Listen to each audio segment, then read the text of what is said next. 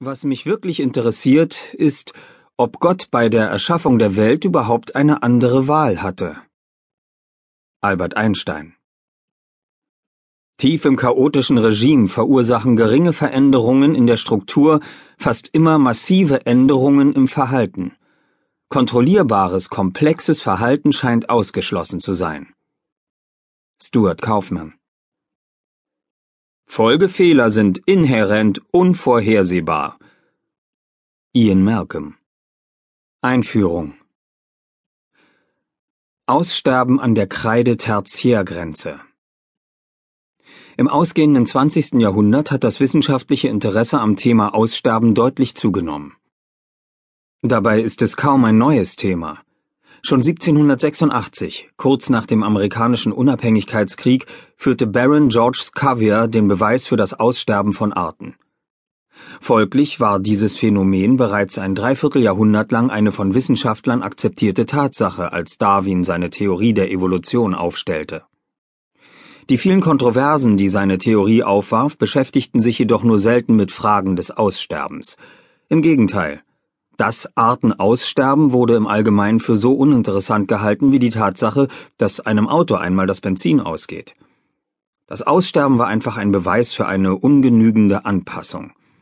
Wie Arten sich anpassten, wurde intensiv studiert und hitzig debattiert, aber der Tatsache, dass einigen Arten diese Anpassung nicht gelang, wurde kaum Beachtung geschenkt. Was gab es darüber schon zu sagen? Erst zu Beginn der 1970er Jahre rückten zwei neue Erkenntnisse das Thema plötzlich in den Mittelpunkt des Interesses. Die eine hing mit dem drastischen Anstieg der Weltbevölkerung zusammen und der Beobachtung, in welch rapider Geschwindigkeit die Menschen diesen Planeten verändern. Sie zerstören traditionelle Lebensräume, roden den Regenwald, verschmutzen Luft und Wasser, beeinflussen vielleicht sogar das globale Klima. Dabei sterben viele Tierarten aus. Einige Wissenschaftler gingen damals mit diesen alarmierenden Erkenntnissen an die Öffentlichkeit, andere sorgten sich im Stillen. Wie zerbrechlich ist das Ökosystem der Erde? Legt der Mensch ein Verhalten an den Tag, das letztendlich zu seiner eigenen Vernichtung führt? Sicher konnte das niemand sagen. Da kein Mensch sich je die Mühe gemacht hatte, das Phänomen des Aussterbens systematisch zu untersuchen, gab es wenig Informationen über die Rate des Massenartensterbens in anderen geologischen Epochen. Also begannen Wissenschaftler sich intensiver mit dem Artensterben zu befassen, in der Hoffnung, so Antworten auf die drängenden Fragen der Gegenwart zu erhalten. Die zweite Entwicklung betraf neue Erkenntnisse über das Sterben der Dinosaurier – es war seit langem bekannt, dass alle Saurierarten innerhalb einer relativ kurzen Zeitspanne am Ende der Kreidezeit, etwa vor 65 Millionen Jahren, ausstarben. Wie lange dieses Aussterben genau dauerte, war Thema einer weitreichenden Debatte. Einige Paläontologen glaubten, es müsse katastrophal schnell gegangen sein, andere waren der Ansicht, die Dinosaurier seien nur allmählich ausgestorben, in einem Zeitraum von 10.000 bis 10 Millionen Jahren, was man wohl kaum als besonders schnell bezeichnen kann. Dann entdeckten im Jahr 1980 der Physiker Luis Alvarez und drei seiner Mitarbeiter hohe Konzentrationen des Elements Iridium in Gesteinsproben vom Ende der Kreidezeit und dem Beginn des Tertiärs, der sogenannten Kreide-Tertiär-Grenze. Iridium kommt auf der Erde nur selten vor, in Meteoriten ist es jedoch reichlich vorhanden.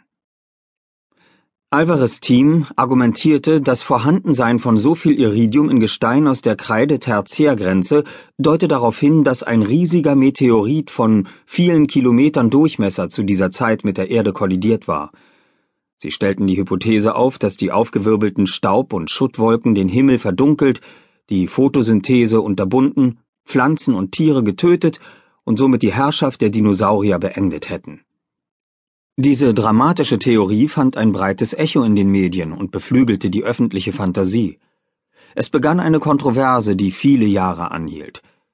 Wo befand sich der Krater dieses Meteoriteneinschlags? Verschiedene Möglichkeiten standen zur Verfügung. Es hatte in der Vergangenheit fünf bedeutende Perioden des Artensterbens gegeben. Waren sie alle von Meteoriten ausgelöst worden? Gab es einen 26 Milliarden Jahre Zyklus der Katastrophe? Drohte dem Planeten in allernächster Zukunft ein weiterer vernichtender Einschlag? Diese Fragen blieben mehr als eine Dekade lang unbeantwortet. Die Debatte ging weiter.